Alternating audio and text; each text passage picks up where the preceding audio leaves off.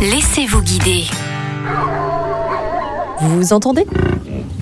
Ce sont les habitants de la vallée de Varennes, en Seine-Maritime. Vous voulez les rencontrer? Suivez-moi. Nous avons rendez-vous au parc animalier Rêve de Bison, autrement dit au parc canadien. Et c'est vous, Xavier Denis, qui allez nous emmener dans ce parc pas comme les autres. Bonjour Xavier. Bonjour. Vous êtes agriculteur et propriétaire de cet endroit. Vous pouvez nous en dire un peu plus sur la vallée de Varennes? C'est une vallée qui est bordée par la forêt des Avis, qui est une magnifique forêt de hêtres. Il y a une rivière qui euh, s'écoule au milieu. Et puis nous, nous sommes sur le versant ouest, donc en hauteur et on découvre un panorama sur les étangs et puis sur la forêt qui est en face de nous. C'est donc dans cet environnement que ce parc animalier est né et vous nous confirmez que ce n'est pas un zoo mais c'est un parc naturel. Effectivement, ce n'est pas un zoo, c'est un endroit où nous avons euh, enfermé la nature parce que rien n'est plus beau que la nature et c'est plus simple effectivement de bloquer une zone que de créer des espaces artificiels. D'abord les animaux ils sont plus heureux puisque ce, ce sont leur habitat naturel et ça permet de mettre des bisons, des cerfs et dans la partie boisée euh, des loups. Donc nous avons à peu près 300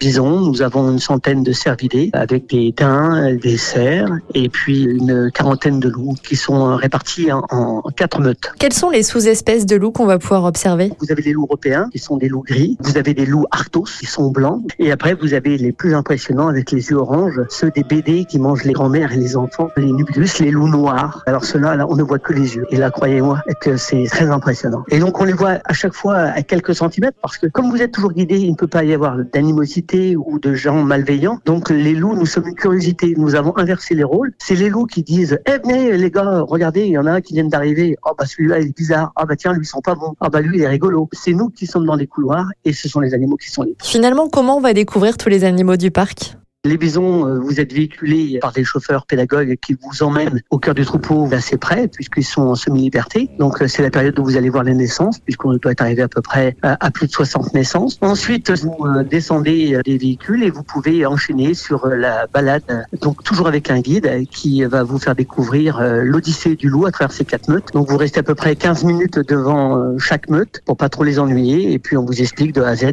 le comportement, la vie et ce que c'est qu'un. Merci Xavier. Et si vous encore plus aventurier dans l'âme, vous pouvez tenter le parcours canoë et les soirées country. Pour plus d'informations sur le parc, rendez-vous sur le site parccanadien.com.